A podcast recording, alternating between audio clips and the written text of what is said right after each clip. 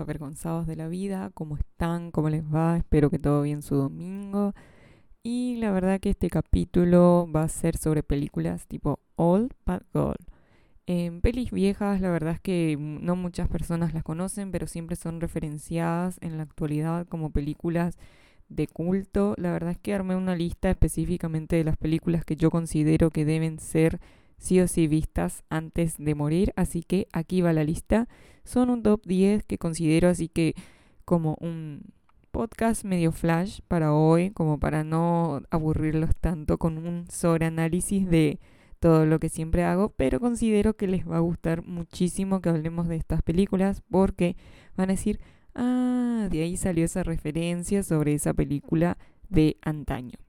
Bueno, la primera película es El viaje a la luna. La verdad es que esta película es una locura, o sea, en el sentido que fue la primera película de ciencia ficción de la historia. En ella un grupo de astronautas viaja en una nave espacial de la Tierra hasta la luna, donde descubren una civilización que es realmente muy extraña y bueno, es un mito fundacional del cine, o sea, la creación, ¿no? Y está en filming, la pueden ver pero si no tienen alguna de las plataformas donde ver, o sea, como yo, pues pobres y también ratas, porque no vamos a pagar, olvídense, yo no pienso pagar ninguna plataforma excepto Netflix, porque bueno, eh, no la pago yo, me la regalaron. Em, la verdad es que si pueden encontrarla, creo que está en YouTube, la verdad es que no me acuerdo, pero hay varias películas en YouTube eh, que pueden verlas, por ejemplo, Hard Candy, que la recomiendo, Heathers, eh, donde está Wayana Rider y bueno, obviamente Wayana Rider es una ídola, o sea, tiene películas All But Gold que tienen que ser sí o sí de los 90, obviamente, que son un éxito, por ejemplo, Beetlejuice, Beetlejuice 2, La herencia del señor, eh, no me acuerdo cómo se llama, Adits, ahí está, ahí me acordé, bueno, y obviamente hasta en la actualidad todo el mundo la conoce ahora por actuar en Stranger Things, que, perdónenme, pero no vi Stranger Things. O sea, me van a odiar, pero realmente es como que no le encuentro el hype. Y bueno, no, no es lo mío. Pero eh, sí recomiendo que vean estas series de esta actriz, perdón, estas películas de esta actriz, que es increíblemente talentosa. Y bueno, eh, volviendo a la de las películas All Bad Goals, en la segunda tenemos a Lo que el viento se llevó de Victor Fleming de 1939, que está en Rakuten TV. Yo creo que esa plataforma es muy buena porque tienen bastante contenido. Creo que tiene hasta K-dramas que lo pueden ver, pero obviamente si por ahí les suena el nombre, que también viene el chiste de lo que el agua se llevó, que es una de las películas de las ratitas. Bueno, esa obviamente es súper actual esa película, la fui a ver al cine, me acuerdo que me sigue cagando a veces, o sea, es ratitas versus sapitos, o sea, la verdad es muy divertida.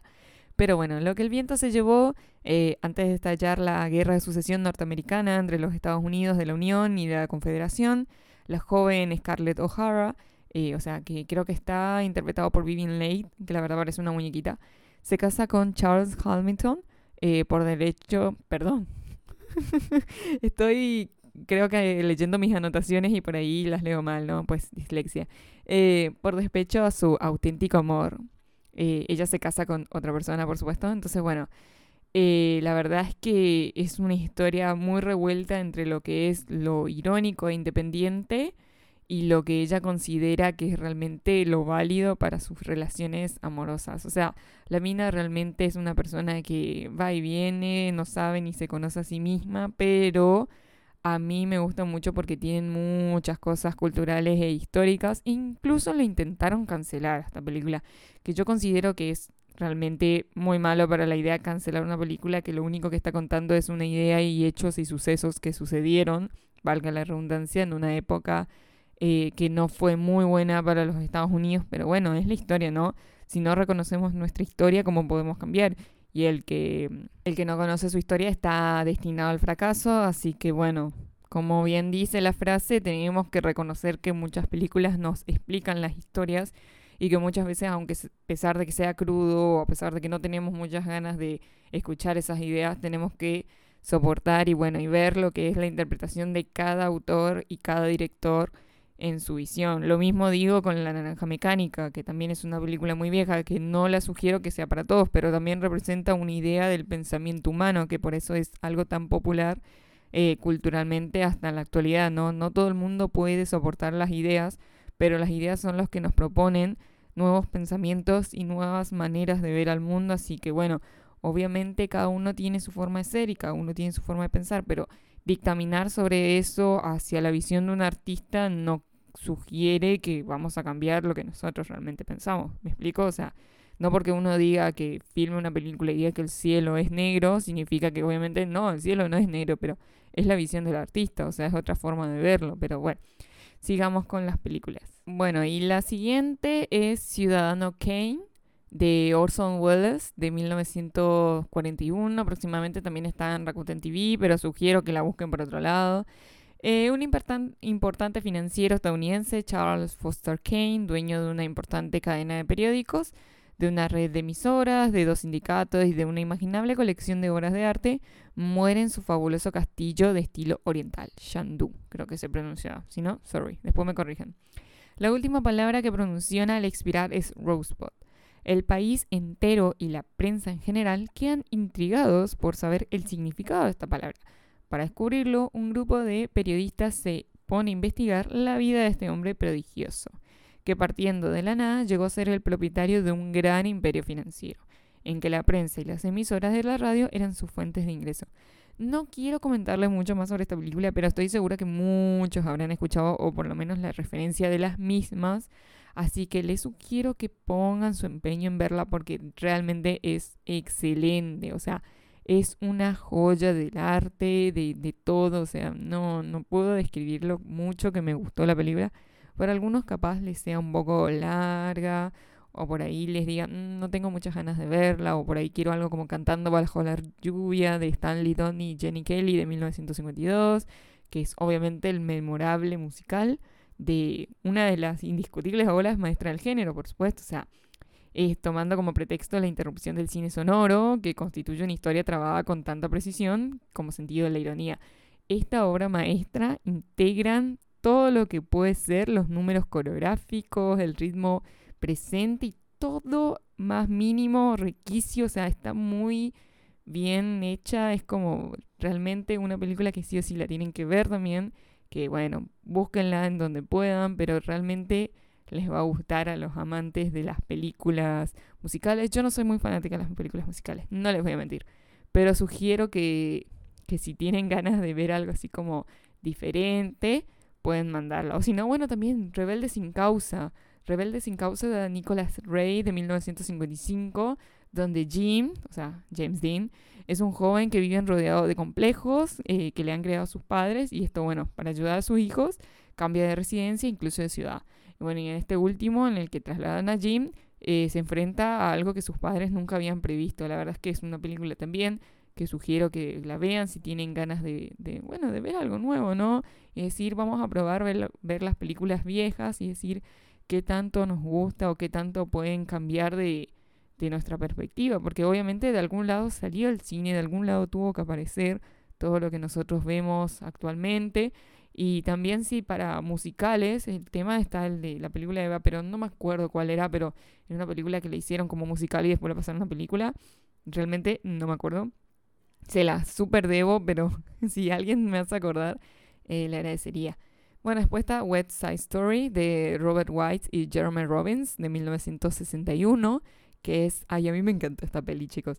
Está también en Rakuten TV. Eh, en el barrio de West Side de Nueva York se disputan la hegemonía de dos bandas jóvenes, los tiburones, y que todos ellos proceden de Puerto Rico, y los Jet, de ascendencia anglosajona. Estos últimos están comandados por Reef, una vez que Tony abandonó la pandilla para llevar una vida normal y poder trabajar. Les juro que, o sea, si bien esta película es una ideología bastante vieja, y creo que es de Steven Spielberg, si no es, eh, corríjanme por fin, pero estoy segura que es. O si no, creo que era la adaptación. La verdad es que no recuerdo eso. Pero también hay un juego de ese. Yo me acuerdo que lo jugaba. Es bastante viejo el juego también, pero es muy divertido. Eh, si es como que les suena alguno de esos recuerdos por ahí de la cabeza, capaz puedan pensar eso. Y bueno, una de las obras de arte de desayuno con diamantes de Blake Edwards de 1961. Estoy segura que sí. Dicen, ¿qué carajos? No. Gente, ¿se vieron la imagen de la chica rubia, eh, perfecta, con ese vestidito negro, tipo diamantes por todos lados, un collar de perlas y el cigarro así con el palito tipo el de Cruella de Vil? Bueno, eh, seguro que se les pasó la mente y si no, búsquenla y van a decir, ah, de ahí salió. Bueno, esta también está en Rakuten TV, HBO y Amazon. Holly Gilbert, Gilliver, no me acuerdo, pero sé que estaba Drew Hepburn.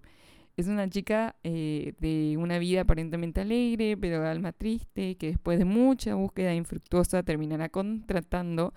Perdón, nada que ver lo que leí en mis apuntas acá, chicos, sorry. A veces necesito volver a leer. Encontrando el amor donde menos los espera. En su propia escalera, gracias a Paul Borjak, que es George Pepper. Creo que George Pepper hizo varias películas y me, me acuerdo que leí que no quería hacer esta porque estaba bastante grande, pero lo hizo igual. Pero eso es bastante... Mm, eh, creo que no está eh, confirmada esta aplicación. Eh, esta afirmación quiero decir, ¿no? Bueno, y después, uh, ¿qué fue de Baby Jane de Robert Aldrich de 1962? Ay, me encantó, chicos. Esta está en HBO. Que es de Jake Hudson, que era una pequeña bailarina prodigio que a sus seis años ya demostraba la capacidad de mantener a sus padres y a Blanche, su hermana mayor, o creo que es Blanche, no me acuerdo.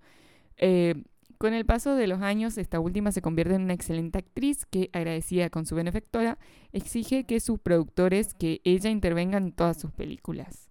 Sin embargo, Baby Jane ha dejado de ser una niña y sus interpretaciones resultan un fracaso.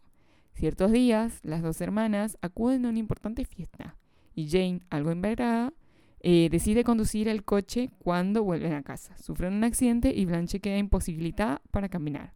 Su hermana resulta ilesa pero no recuerda nada de lo que ocurrió. Desde ese momento, las dos se retiran a vivir en una alejada mansión. ¡Uh! ¿Qué podrá suceder en eso? Más o menos le conté la peli, pero estoy segura que les va a encantar. Ay, como que yo dije que iba a ser un top 10 y al final terminé haciendo como un top 90, ¿no? Bueno, pero es que hay tantas películas, chicos, que les quiero recomendar. La siguiente estoy segura que la habrán escuchado mil y unas veces de las películas eh, actuales de cómo todo el mundo lee este libro de Matar a un ruiseñor de Robert Mulligan de 1962. Obviamente es un libro, gente, pero esta película sí está en Netflix. ¡Yay! Es una adaptación de la novela de Harper Lee, obviamente como les mencioné, protagonizada por eh, Gregory Peck, ambientada en tiempos de la Gran Depresión y se centra en el controvertido caso judicial que ha de resolver el abogado Atticus Finch, que es también padre de dos niños a través de cuya mirada se sienta o se cuenta en un relato. Este relato es sobre el racismo de la época y de las miserias humanas. De verdad les digo, o sea, mírenla y, les va a encantar. Creo que es una película que no todo el mundo se pone a pensar mucho, pero es muy bonita, o sea, también es muy cruda y todo eso lo que quieran decir, pero es una película que por lo menos cuando yo escuché dije, uy, la voy a buscar, ¿no? Es como también la de Persona de Igman Bergman de 1966, que también está en filming y Rakuten TV que es sobre Elizabeth, una célebre actriz teatral que está hospitalizada tras haber perdido la voz durante una representación de Electra y una doctora le somete a una serie de pruebas y acaba afirmando que está sana. Pese a ello, Elizabeth sigue sin poder hablar y Alma, la enfermera que está encargada de cuidarla, se dedica a hablarle todo el tiempo y se la lleva a una casita junto al mar donde pese a recuperar la salud, la paciente sigue sin soltar una sola palabra. Por eso les digo, gente, o sea, eh, fíjense, digamos, de, las películas que les recomiendo y por ahí sí les digo que les doy la interpretación de cada una. Eh, obviamente hay muchas películas que a pesar de ser viejas, como por ejemplo El Padrino de Franco Coppola, eh, perdón, de, de Coppola de 1972, la del 1990 o la de, del Exorcista de 1973, siguen siendo películas que resuenan. Incluso la de Operación Dragón, aunque ustedes digan, no, ¿qué carajo es eso? La de 1973, estoy segura que todo el mundo conoce el nombre de Bruce Lee. O sea, también el hecho de que Rocky Balboa sigue resonando hasta en canciones eh, actuales, porque bueno, son personajes eh, que todo el mundo sabe, como ejemplo de Suspiria de Jessica Harper, también es una de las películas, o Grace, que todo el mundo conoce en la película. Son. O Fantasma. Esta la había recomendado, me acuerdo. Eh, te lo resumo así nomás. Y creo que por ahí la de Don Costarelli. Coscarelli, creo que es la de 1969. Pueden encontrarla en Te lo resumo. Él lo va a decir si no tiene muchas ganas de verla. Pero me acuerdo que la vi solo porque la resumió él y porque dijo que la quería ver. O si no, uh, aterriza como puedas. Ay, Dios, me cagué de risa con esta película. Por favor, anótenla. Se van a morir Está muy buena como para tipo pasar un domingo así. Y bueno, también se acuerdan la de Fenómenos Extraños de Top Hopper, la de 1982. Estoy segura que sí, esas las que son todos los nenitos, tipo. Eh, casi como que tienen fenómenos extraños así alrededor de sus tres hijos.